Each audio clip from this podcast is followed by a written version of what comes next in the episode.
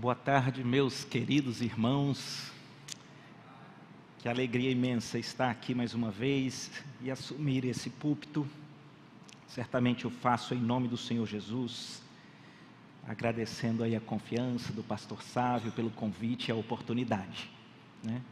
Uma igreja linda, no Dia das Mães, as mães de pé, foi muito especial. Né? Que Deus possa abençoá-las a todas. Quando a gente vem aqui para pregar, normalmente nós somos abordados por alguém da mídia que pergunta: qual é o título da mensagem? Porque, de modo muito ordeiro e organizado, eles colocam lá. E, e, e não são raras as vezes que eu penso o título.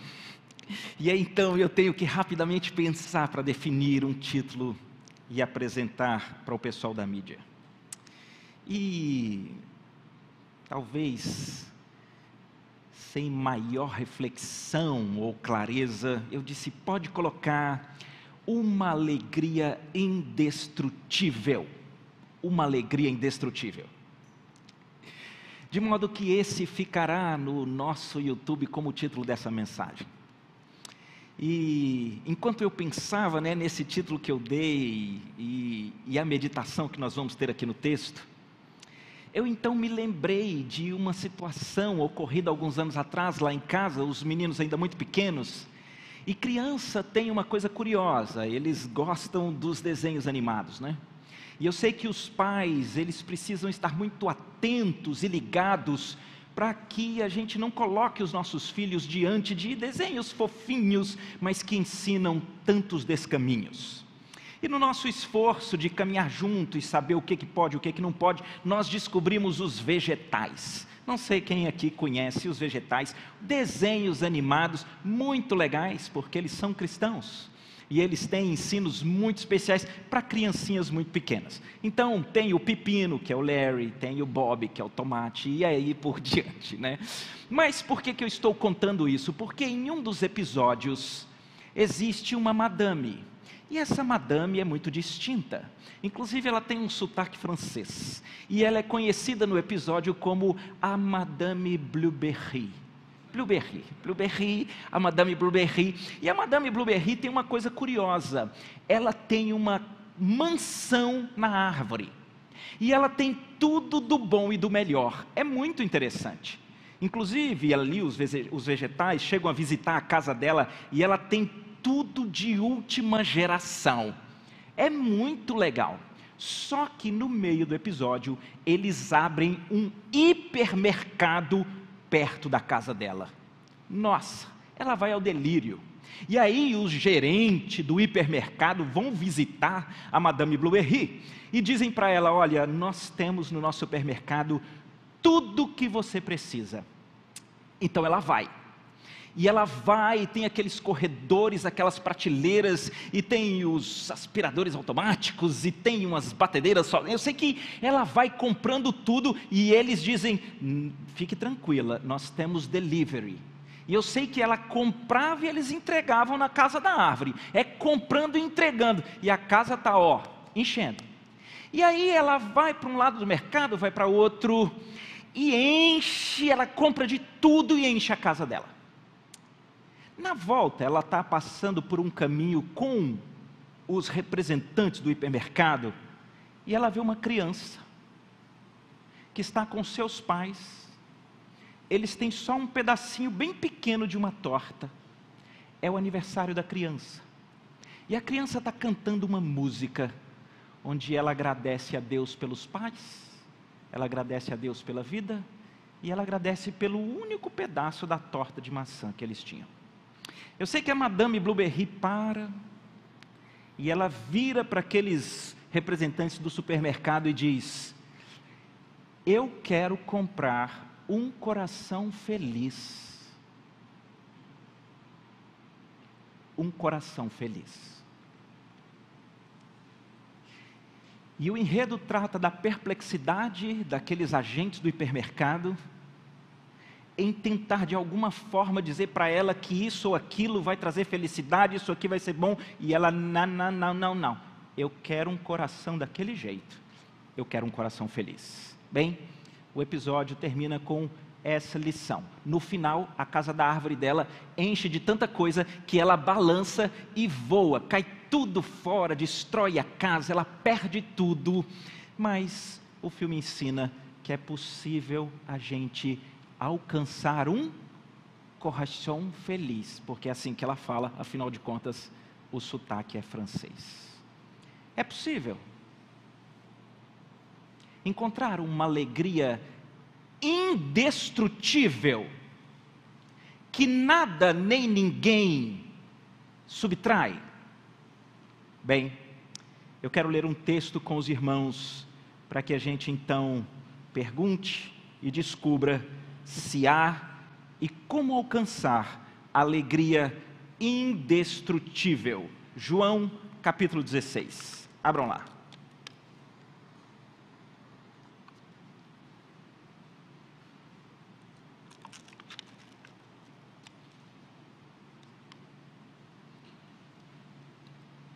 João 16, nós começaremos a ler a partir do 19.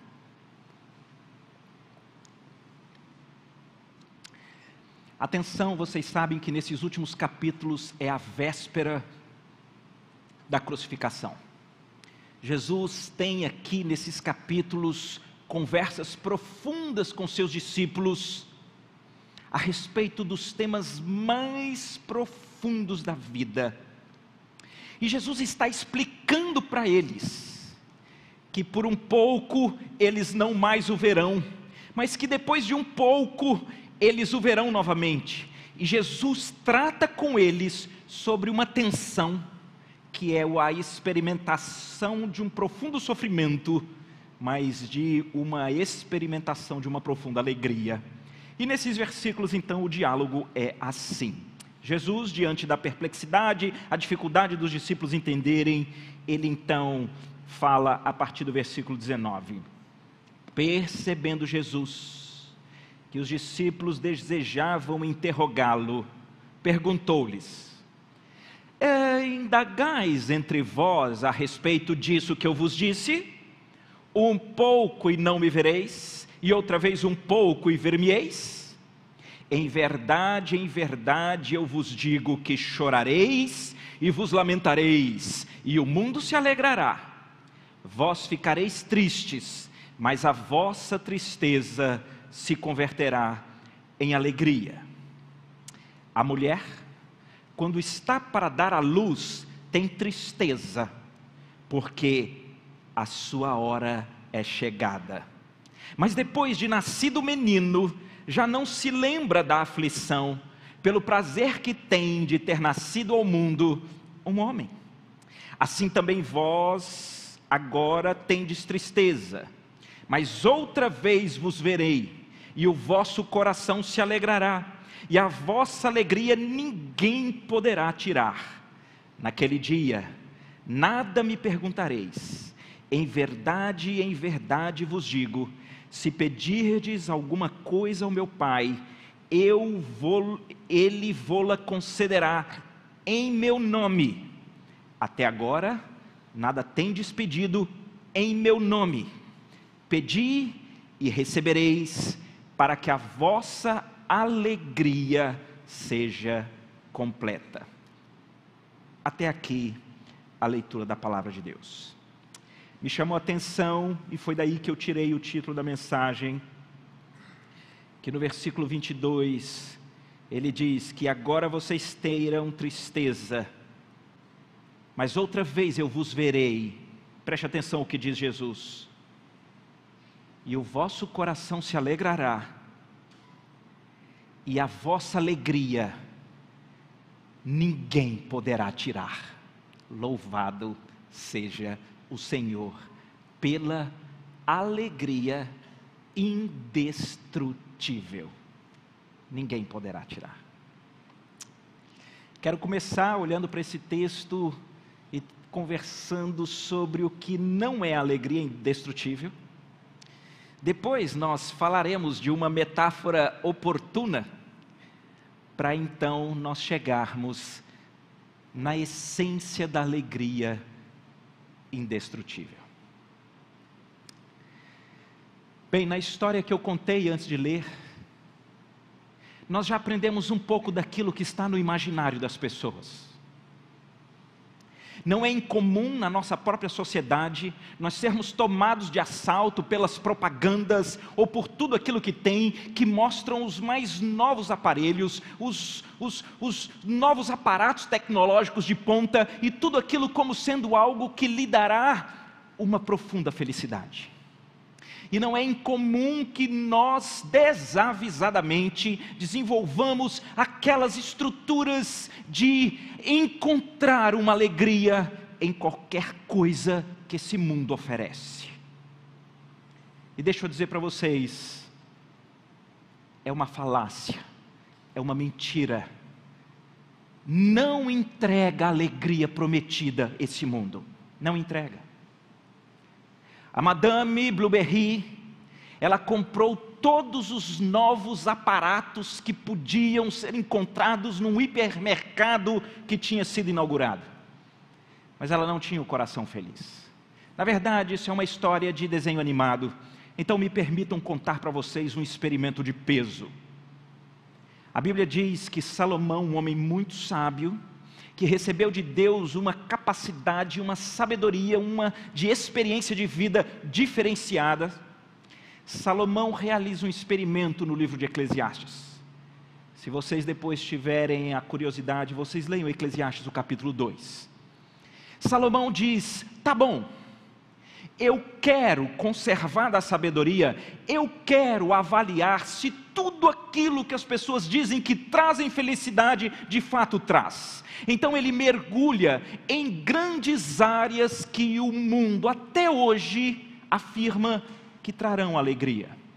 Então, ele mergulha na boa vida, nos vinhos, nos banquetes, nas mulheres.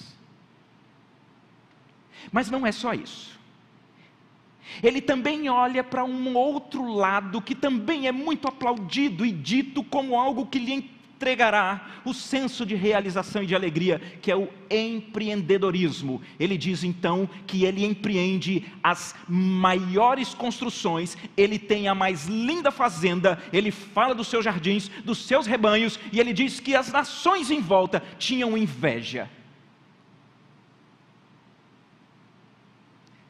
Mas não é só a boa vida, não é só o, empreendedorismo, é o consumismo. Existe um versículo em Eclesiastes, no capítulo 2, que ele chama atenção. Salomão diz: Tudo aquilo que os meus olhos desejaram, eu não lhes neguei. Ele comprou tudo. Ele deu tudo que os seus olhos cobiçavam. E, fazendo uma alusão a algo que é muito comum dos nossos dias, ele se tornou o cara mais curtido, mais badalado, ou a palavra mais falada do, do, do Twitter da época. Porque a Bíblia diz que o seu nome foi afamado mais do que todos os outros nomes. Mas não é só isso. Abraão, Salomão também experimenta a área da titulação. Ele, certamente, trazendo para os dias de hoje, ele tem graduação, pós-graduação, ele tem mestrado, ele tem doutorado, ele tem pós-doutorado. Ele faz essa relação a respeito do sabichão acadêmico e do tolo. Fato é que, experimentando todas as áreas que até hoje as pessoas acham que lhes entregarão a felicidade, ou porque vão experimentar prazeres, ou porque vão desenvolver grandes empreendimentos, ou porque vão ter grandes diplomas para poder de pendurar nos, na, na, nas paredes do seu escritório, ou porque eles terão o seu nome afamado. E a expressão que nós temos em Eclesiastes 2 é que ele viu que tudo era vaidade e correr atrás do vento, e nenhum proveito havia debaixo do sol. Com os discípulos não é diferente. Jesus está alertando os discípulos sobre esse período de tristeza, sabem por quê? Porque quando Jesus morre, e as profecias indicavam, e Jesus está dizendo que ele vai dar a própria vida, mas os discípulos entram numa profunda tristeza, sabem por quê? Porque eles, eles esperavam uma grande vitória aqui nessa terra. É, não lembram de Jesus com os discípulos no caminho de Emaús? Ele diz: Por que vocês estão tão tristes? Ele diz: Você não sabe. Aquele que nós achávamos que era o Messias, que iria redimir Israel, morreu. Não temos esperança. A expectativa daqueles homens, com quanto tinham visto caminhado com os ensinos de Jesus, era de que Jesus se tornaria um grande poder político ou militar, imperial, quem sabe, que levantaria uma revolução contra a opressão romana e livraria Israel daquele período de subjugar, de, de nação subjugada. Porque no fundo, deixe-me dizer para vocês, nós facilmente, facilmente somos laçados no nosso coração por vãs filosofias, sutilezas desse mundo, de que nós encontraremos a verdadeira alegria, plenitude, satisfação, contentamento em algo que tem que acontecer aqui e agora. E eu disse que o meu primeiro ponto então era para tratar com vocês daquilo que não vai entregar essa alegria indestrutível. Não vai.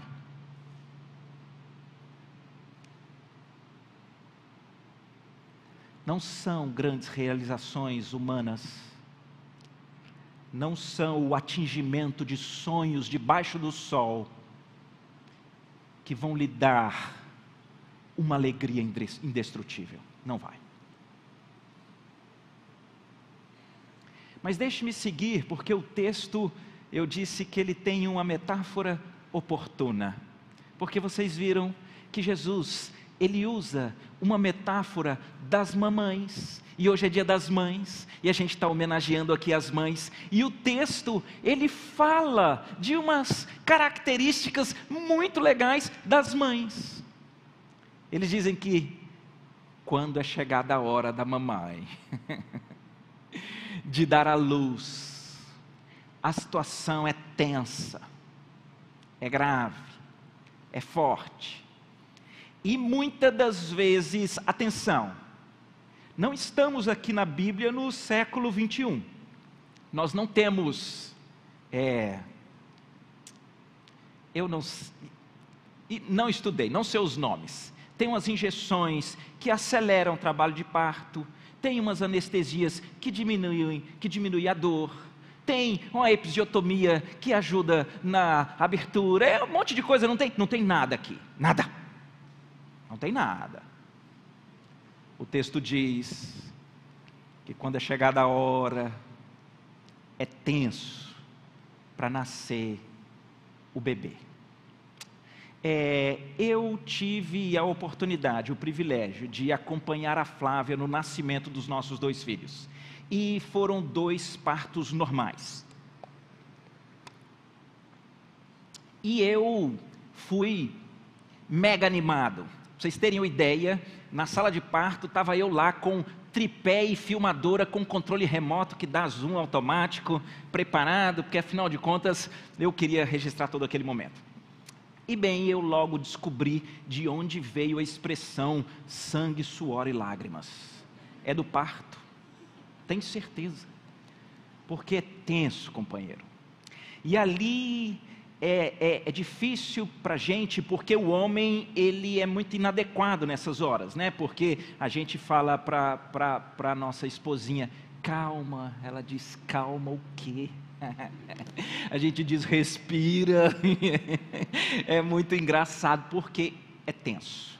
E fica lá umas ajudando, dizendo vai, é agora, e força, e vai. O negócio complicado. Me lembro o nascimento do nosso primeiro filho, é, é, e Flávia, né, durante todo aquele trabalho de parto, é, foi forte, foi muito especial. Inclusive, eu tenho aquela lembrança né, de quando a médica ali entrega para ela né, o semblante ali da Flávia, no meio daquele negócio, todo assim, ela chorava e ria ao mesmo tempo, é um negócio assim meio diferente.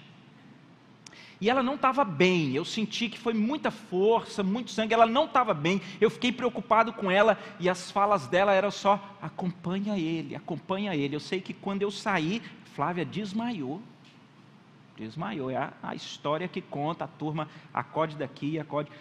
Porque é tenso. É tenso. E tem mais. Chega a hora. Quando vai ser esse caso do, do parto normal? Chega a hora. Não dá para você falar assim, espera para o outro mês, porque a gente combinou com o pessoal de ir para casa de campo. Não, não, não. Não é assim. Aqui, nossa filha nasceu aqui, foi muito engraçado, porque foi rápido. Eu estava com a Flávia e aí ela não estava muito bem. Eu falei, meu amor, mas vamos lá no meu trabalho, porque eu tenho que fazer umas coisas. E ela estava no meu trabalho, liga para a médica, a médica diz: vai para o hospital agora, que você. Eu sei que ela chega no hospital, era do lado, era aqui no memorial, já estava com 9 centímetros na emergência e todo mundo corre, corre, corre, corre. Um negócio tenso, tenso e nasce os filhos. E o texto diz, e essa é uma característica das mães, que todos os filhos louvam a Deus por essa característica que as mães têm com os filhos. A Bíblia diz que as mães esquecem. Louvado seja Deus. Não é isso que está aqui? Louvado seja Deus. Pensa se as mães lembrassem de tudo que a gente faz com elas. Não, as mães esquecem. Queridos, louvado seja Deus. Vocês já viram mãe?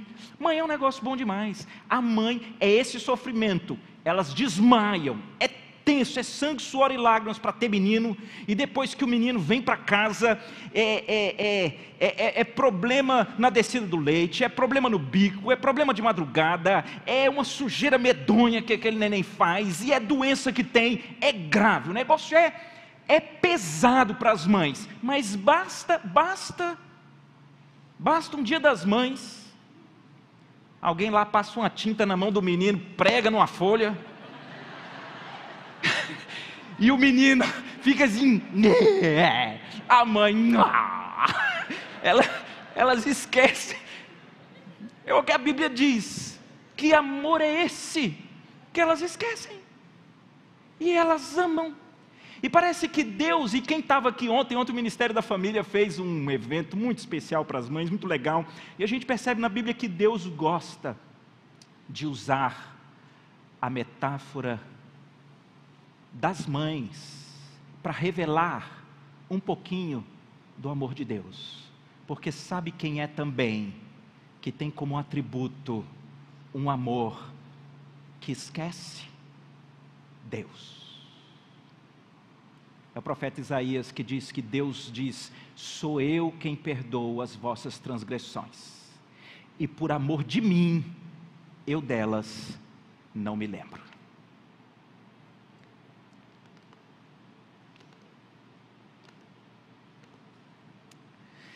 Mas há um problema com essa metáfora, com quanto oportuna.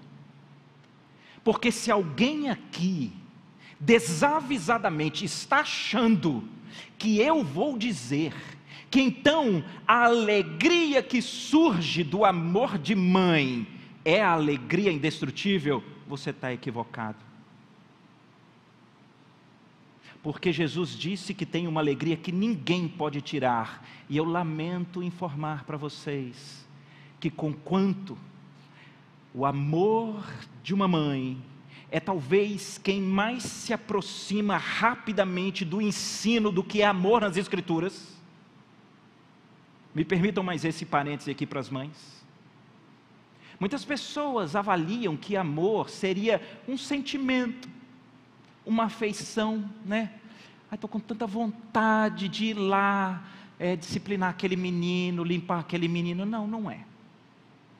é, é na primeira carta de João, no capítulo 3, ele diz: Filhinhos, não amemos apenas de palavra com a língua, mas amemos de fato e de verdade. E o verdadeiro amor, ele inicia na ação. E sem dúvida alguma, as mães aprendem isso muito cedo, porque elas não estão com afeição nenhuma de acordar de madrugada para ir amamentar, mas elas vão. Não estão com afeição nenhuma, não estão com sentimento, um desejo de ir limpar, nenhum, mas elas vão. E elas descobrem uma magia do amor das Escrituras, que é na medida que você age com amor, e você age de novo, e você age com amor, de repente você é visitado com afeição e com sentimento. Isso deveria ser um ensino para nós, para todos os relacionamentos. Às vezes você está com dificuldade no trabalho, continua trabalhando com amor. Quem sabe daqui a pouco você é visitado pela afeição. É o casamento que não está bem? Continua no casamento, amando na ação, no fato, na verdade. De repente, quem sabe, Deus lhe visita novamente com afeição, com sentimento. Portanto, cuidado com aquele argumento: ah, é porque eu não amo mais. Não é assim a lógica das Escrituras, porque se fosse assim, nós teríamos um grave problema. Nós teríamos um monte de mãe por aí dizendo: Olha, eu queria saber onde é que é que divorcia dos meninos, porque eu não amo mais e não tem, sabe por quê? Porque elas sabem que elas são mães. E às vezes, quando não tem afeição, continua a ação. O problema é que,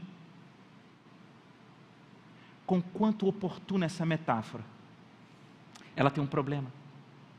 Qual é o problema? O amor de uma mãe, um vínculo com uma mãe, ele pode ser tirado.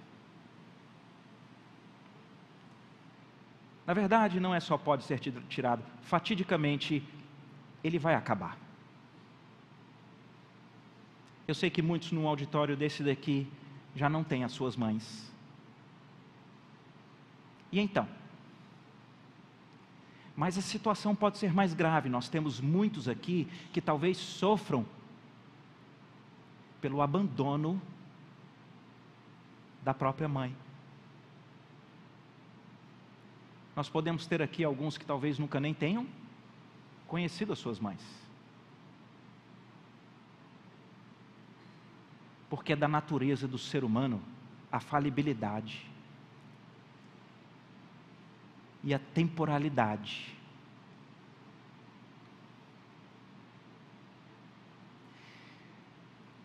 Victor Frankl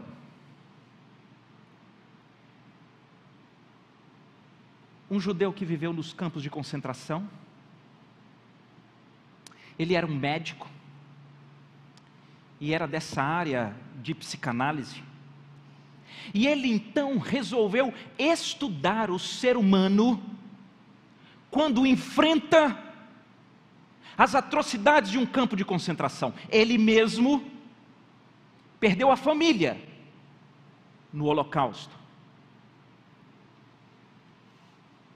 E ele escreve exatamente sobre as consequências na vida das pessoas quando elas têm que lidar com todas as perdas que o Holocausto pode dar.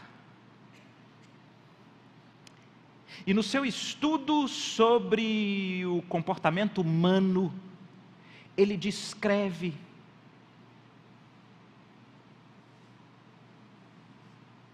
a insuficiência, a pequenez da identidade, da alegria em tudo aquilo que o campo de concentração pode tirar. E um dos grandes exemplos que ele dá são de pessoas que, ao chegarem no campo de concentração, eram separadas das suas famílias.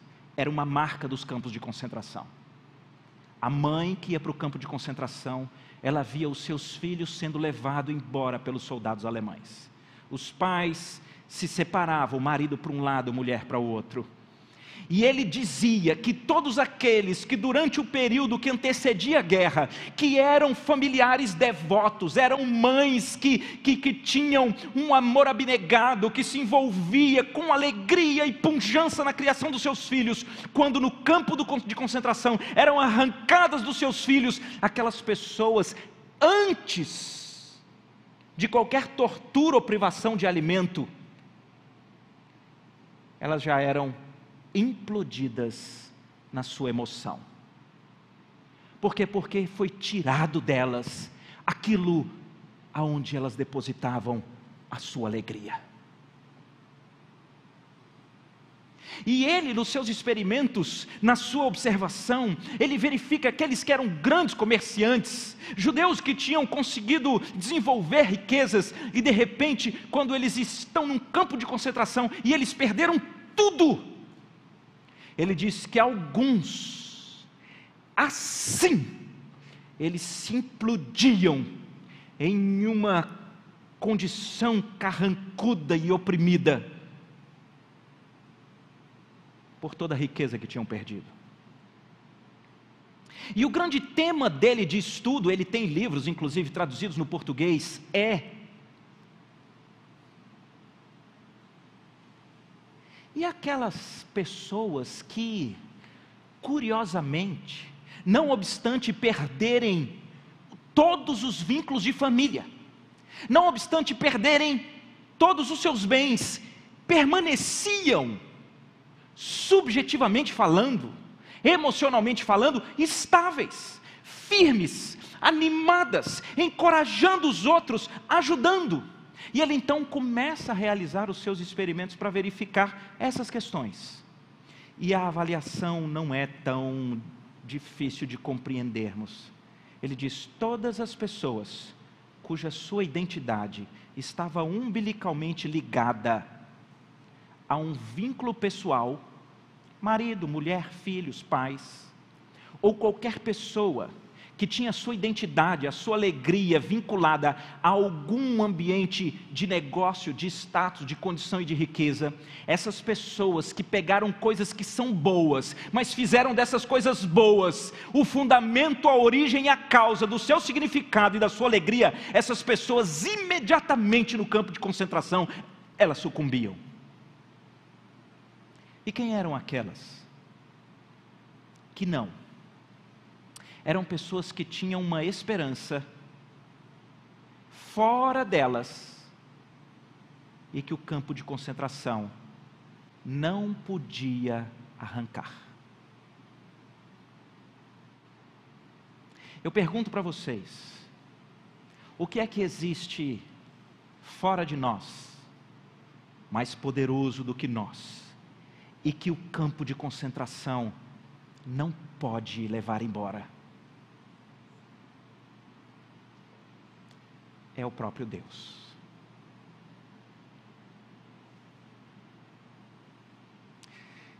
O que Jesus está ensinando aqui é que ele pega o exemplo daquela mulher e tem uma chave hermenêutica aqui que ajuda a gente a entender aonde que Jesus quer chegar. Prestaram atenção que ele diz em relação à mulher que quando é chegada a sua hora, ela enfrenta uma dor terrível, que é um parto para gerar a vida. Não é essa a expressão, é chegada a sua hora. Pois bem, alertado aí pelos meus amigos com quem eu estudo, eu fui fazer uma pesquisa, apenas no livro do João, de João. Se você fizer uma pesquisa chegada a hora, você vai verificar entre 8 a 10 vezes essa expressão é repetida e na grande maioria delas, chegar a hora tem um significado. Sabem qual é? É a morte de Jesus. Dois desses lugares estão aí bem pertinho de onde nós estamos lendo. Veja para vocês entenderem o vínculo que Jesus está fazendo com a mulher que dá a luz. Logo no final do capítulo 16, Jesus diz no versículo 32: Eis que vem a hora e já é chegada. E ele explica vocês vão me abandonar.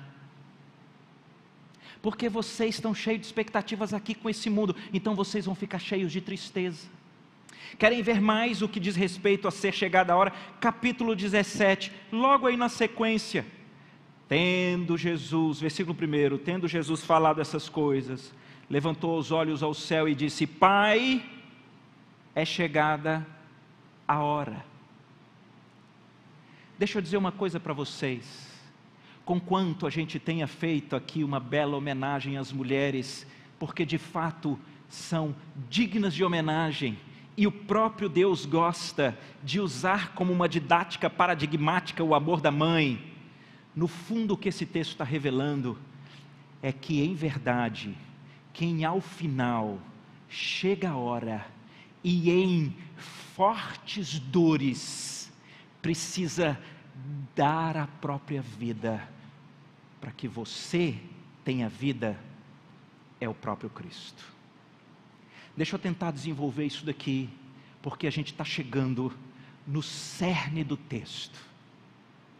O que Jesus está falando é que uma mulher, no tempo aqui, desse Oriente Médio de dois mil anos atrás, a hora dela que é chegada, ela visita a mulher com muitas dores físicas que lhes são muito fortes, muito doídas, e, as, e, a mulher precisa entregar a sua tristeza, os seus esforços, para que aquele bebezinho que está lá no seu útero, ele venha à vida. O que Jesus está dizendo é: vocês estavam mortos nos seus delitos e pecados. E para que vocês tivessem vida, como diz o apóstolo Paulo em Efésios no capítulo 1, era necessário um parto mas um parto não apenas de dor física, mas um parto de um envolvimento espiritual. Porque vocês estavam em uma condição em que vocês não poderiam nem mesmo ajudar a terem os olhos espirituais abertos, a terem uma respiração do fôlego de vida de Cristo. Não e Cristo então está ensinando para nós nesse texto que enquanto uma mulher, ela vai na expectativa da força, da dor, do sofrimento para ter um filho, Jesus disse: Eu vou na expectativa de dar a minha própria vida para que você nasça espiritualmente. Queridos, o que Jesus está dizendo é que assim como um filho, que quando ele cresce, ele consegue entender um pouco melhor pelo que a sua mãe passou, por todas as privações e sacrifícios, e isso faz com que ele perceba um tipo de amor abnegado, incondicional, que perdoa, que esquece. Sabe essa coisa que os filhos, eu estou falando em condições normais de relacionamento com as mães, essa experiência que os filhos têm, o que Jesus está falando é que quando vocês entenderem, que o que eu fiz por vocês é infinitamente maior do que uma mulher faz para ter um filho, vocês encontrarão a alegria indestrutível. Vocês terão acesso a um amor nunca antes visto. O próprio Deus encarnado, ao ser chegada a sua hora, ele não encara apenas as dores de um parto ou mesmo os espinhos cravados, ou a lança traspassada, ou os pregos na cruz. Ele precisa encarar as trevas espirituais.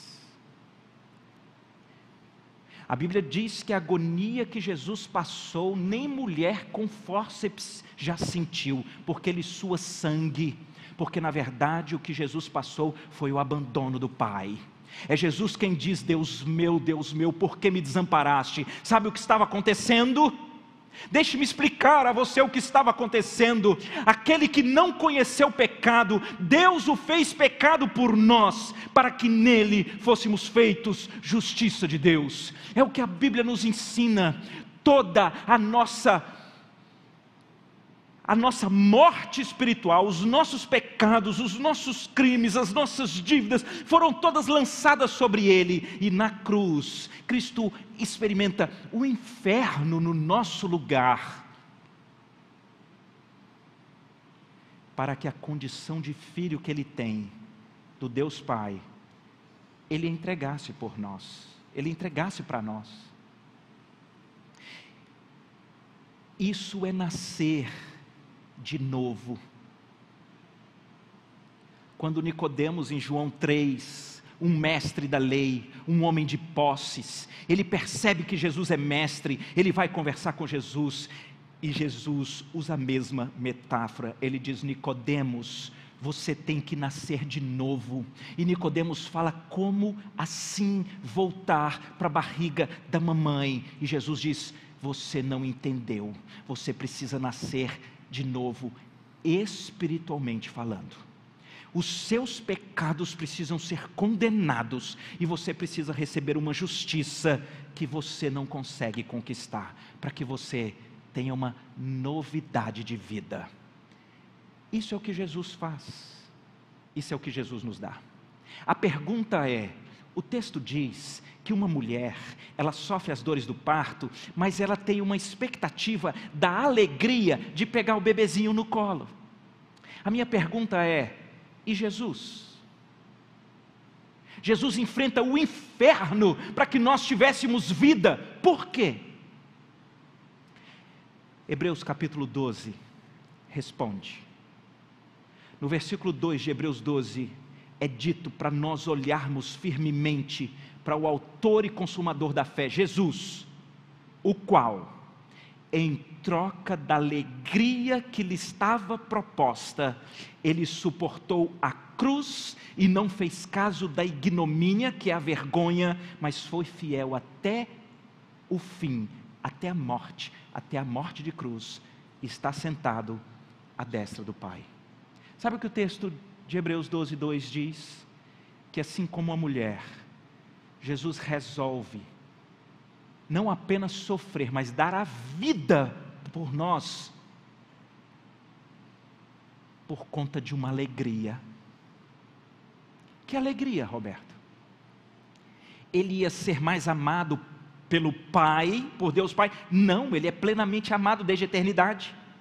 Ah, a sua identidade, ele agora ia ter uma identidade mais nobre. Não, ele é Deus Filho, sempre terno, desde a criação, sem começo e sem fim. Que alegria!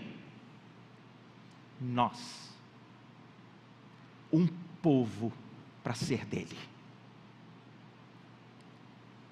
Jesus enfrenta a ira de Deus, o abandono, o inferno na cruz por uma alegria, a de nos receber como seus filhos.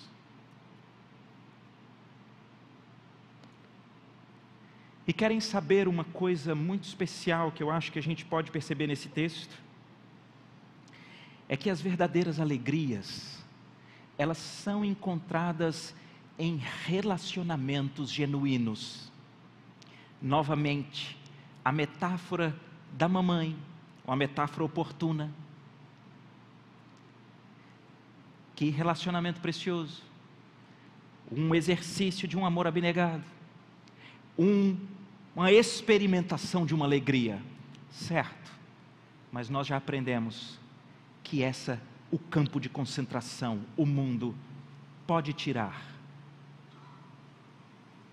E é de Cristo? Bem, queridos, deixa eu dizer uma coisa para vocês.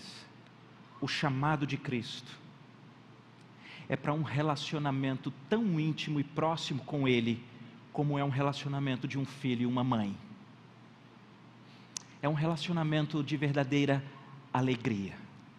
O que Jesus disse para os discípulos é: lá na cruz, quando eu der a minha vida por vocês, e quando no terceiro dia eu vencer a morte e encontrar com vocês novamente, vocês vão ser para mim como aquele filho que uma mãe põe nos braços, depois de tudo que ela enfrenta e pela alegria de tê-los como meus, eu me esquecerei da dor, da tragédia, dos seus próprios pecados, pela alegria de tê-los como meus. Vocês conseguem entender a dimensão do relacionamento que Cristo comprou para nós na cruz? Deixa eu caminhar para o final com essa sinalização. Algumas pessoas desavisadas, elas dizem: esse negócio de religião é até bom, é que é tanta coisa que é, não pode isso, não pode aquilo, não pode, sabe? E mais tarde, mais velho na vida, eu acho que eu até vou procurar, mas é porque no momento eu estou querendo curtir, no momento eu tenho né, uma vontade de, de me divertir. Quem fala isso não sabe o que está falando. é, é, talvez quem fala isso é porque apenas se relaciona com gente religiosa. Já ouviu falar? Conhece gente religiosa? Gente que tem uma relação com o Senhor que ela é opressiva. É gente que tem uma relação com o Senhor como se fosse um patrão muito sinistro, onde então eu tenho que ir lá marcar os pontos positivos, ó, cheguei na hora, fiz isso, entreguei a tarefa, não levei lápis para casa, nem borracha, olha, está é, aqui, não falei mal de ninguém, terminei o negócio no outro dia também, e não pedi aumento, e fiz. Tem gente que tem uma relação com Cristo, como que de realização de obrigações, E talvez seja por isso que muitos desavisadamente têm uma compreensão de que a vida com o Senhor, ela é carrancuda, ela é sisuda, ela é cheia de travas, ela é muito esquisita, não entendeu o chamado de Jesus. Jesus está dizendo: "Veja, eu darei a minha vida por vocês. Eu vou ser morto e condenado como maldito no lugar de vocês." eu vou entregar para vocês a minha condição de filho do Pai, para que vocês tenham uma alegria que ninguém pode tirar.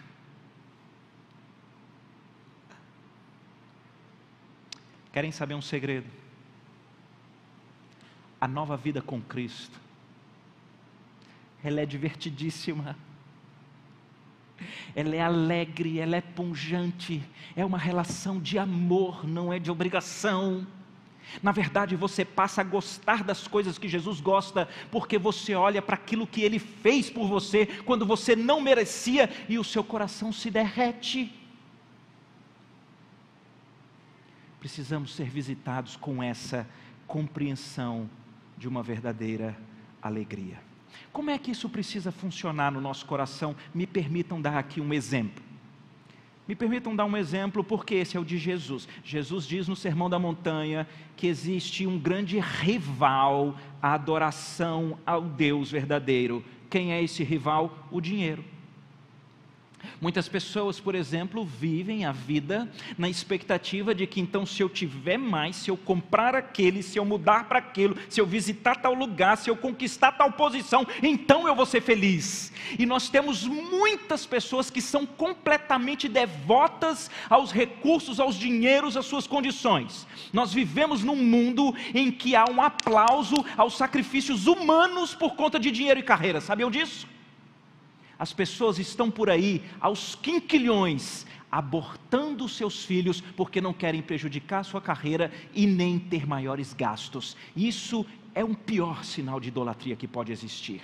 Pois bem, Hebreus no capítulo 13 ensina para nós como é que você consegue roubar essa, essa, essa vozinha do pecado que te chama dizendo: vem, comigo você vai ser feliz, vem. Como é que a gente trata com isso? Deixe-me dar esse exemplo com a avareza, com o amor ao dinheiro, com as pessoas que vivem servindo as coisas, os bens, as riquezas. Hebreus 13, versículo 5 diz assim: Seja a vossa vida sem avareza, seja a vossa vida sem esse amor ao dinheiro, seja a vossa vida sem essa adoração ao cifrão, seja a vossa vida sem avareza. Contentai-vos com as coisas que tendes, porque Ele tem dito dois pontos: de maneira alguma te deixarei, nunca jamais te abandonarei. Assim, afirmemos confiadamente: o Senhor é o meu auxílio, não temerei, que me poderá fazer o homem? Louvado seja Deus. Viu como é que o próprio Deus trata alguém que está ouvindo o canto da sereia, de que é tal posição, é tal cargo, não, eu faço hora extra, eu dobro, eu passo três meses viajando, e eu faço, e eu aconteço, e eu tenho mais dinheiro, e ele diz: Ei, Sabe quando é que você vai ter contentamento com, com o que você tem? Quando você ouvir a minha voz dizendo: Eu não vou te abandonar, eu nunca vou te deixar. E é quando você parar para pensar: ora, Se Deus não poupou o seu próprio filho, antes por amor de mim o entregou, porventura não dará juntamente com Cristo graciosamente todas as coisas? É uma lógica que fecha na mente, onde você diz: se o Senhor está comigo, o que é que os homens podem fazer? Deixa eu dizer uma coisa para vocês. A proposta de Jesus é: podem tirar o seu emprego, podem tirar a sua família, podem tirar a sua beleza, podem tirar tudo aquilo que você talvez foi colocando como pilar das coisas que lhe fazem ser alguém, podem tirar tudo. Jesus diz: Eu tenho uma alegria para te dar que ninguém pode tirar.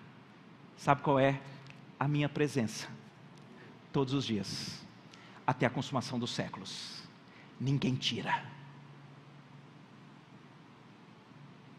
Assisti recentemente um filme do o fundador da Voz dos Mártires, Richard, esqueci o nome dele, torturado por Cristo, tem um livro. Aquele homem, na época da invasão comunista, lá no leste europeu, ele, por amar o Senhor Jesus, ele perdeu tudo que ele tinha todos os seus bens, a sua família, e por mais de uma década ele foi torturado com requintes de crueldade. E aquele homem nunca entregou seus irmãos em Cristo, nunca apostatou da fé, quando ao final ele foi liberto e nasce a voz dos mártires, ele anda pelo mundo para dizer: que durante, acho que 14 anos de tortura, onde ele tinha perdido tudo, nem um dia sequer ele ficou sem a presença prazerosa e gloriosa do Senhor Jesus. Uau! Termino fazendo então duas aplicações. A primeira, eu queria conversar com você que está aqui e não conhece o Senhor Jesus eu queria conversar com você aqui que talvez, ou como a Madame Blueberry, continua achando que na medida do que você conquistar você vai ser feliz. Queria conversar com você que talvez a semelhança do estudo de caso que Salomão fez, acha que uma boa vida, ou ser um grande empreendedor, ou então ser o afamado com muitas curtidas, ou talvez academicamente ser o mais bem qualificado da sua família, você que talvez continua correndo atrás do vento, achando que debaixo do sol você vai encontrar uma alegria indestrutível. Deixa eu lhe dizer, vai não. Você precisa de Jesus. Entrega a sua vida ao Senhor Jesus. Você vai ter o seu, o seu coração derretido quando você entender que aquele que é o próprio Deus encarnado deu a vida dele por você, para que vocês tivessem um relacionamento eterno. Vem para cá. Você precisa de Jesus. Mas eu queria também conversar com você que já conhece o Senhor Jesus Queria conversar com você que já confessa e fala que entende que Ele morreu por você, que entende que é nele que há salvação, que é nele que há eternidade, mas se você for honesto, o seu coração tem sido visitado por tristeza. Se você for honesto, o seu coração tem sido visitado por depressão. Se você for honesto, o seu coração tem sido visitado por muita ansiedade. Deixa eu dizer uma coisa para vocês. Jesus, que promete uma alegria indestrutível, ele deixa aqui um remédio prescrito. Foi. Vocês viram? Quando ele diz que vou deixar para vocês uma alegria que ninguém pode tirar, é o versículo 22. Ele continua dizendo: Então, ao me ver ressurreto, vocês não vão perguntar nada, mas se pedirem alguma coisa ao meu Pai, no meu nome, Ele vai conceder. E atenção para o versículo 24 até agora vocês não têm pedido nada em meu nome. Peçam. Vocês vão receber, atenção, para que a vossa alegria seja completa. Deixa eu dizer para vocês o que é que eu entendo aqui. Jesus está dizendo que quando a gente vê Jesus ressurreto, aquele que morreu por nós e aquele que venceu a morte, e nós entramos em uma unidade com Ele, é para sermos tomados por uma alegria indestrutível. Ele diz: Mas, se por acaso você não está desfrutando, ou esperando, ou, ou, ou, ou vivenciando essa alegria completa, deixa eu te falar uma coisa: pode orar, pode pedir, pede em meu nome, Deus vai te dar uma alegria completa. Sabe qual é a oração que Deus mais gosta de atender olhando para esse texto? Senhor, me ajuda a ser pleno de contentamento e de alegria no Senhor. Me ajuda a experimentar de um relacionamento próximo, diário, de amor, tão intenso, que nada que esse mundo tem me tirado consiga roubar a alegria que vai estar aqui dentro. O texto está dizendo que essa oração, Deus responde, porque é a oração de quem entendeu o segredo do contentamento. Termino com aquela aquela fala do apóstolo Paulo. Ele diz: Eu aprendi a viver contente em toda e qualquer situação. Aprendi. Tanto sei ser humilhado quanto sei ser honrado. De tudo e de todas as circunstâncias eu já tive experiência. Tanto da, tanto da, da, da, da fartura quanto da escassez. Tanto da fome como da bonança.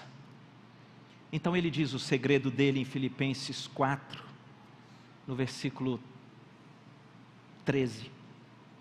Eu posso todas as coisas naquele que me fortalece. Queridos, o chamado de Jesus é para esse relacionamento pleno de alegria, que nada nesse mundo tira, que é indestrutível, que Deus nos dá respondendo às nossas orações e que pode mudar a sua vida se você ainda não o conheceu. Vamos orar? Pai querido, obrigado pela tua palavra. Obrigado, Senhor, por esse amor, por essa alegria que nada pode tirar.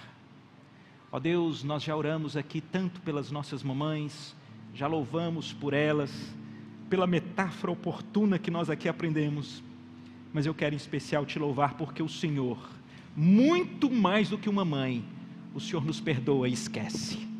Que o Senhor, diferentemente das mães, o Senhor não erra, o Senhor não chega atrasado, o Senhor não vacila, mas diferente das mães, o Senhor não perece, o Senhor é eterno diferente das mães, o Senhor deu a própria vida e sofreu uma condenação que era nossa, para que em teu nome nós tivéssemos vida. Pai, queria fazer essa oração que Jesus estimulou. Dá-nos alegria da vida com o Senhor Jesus.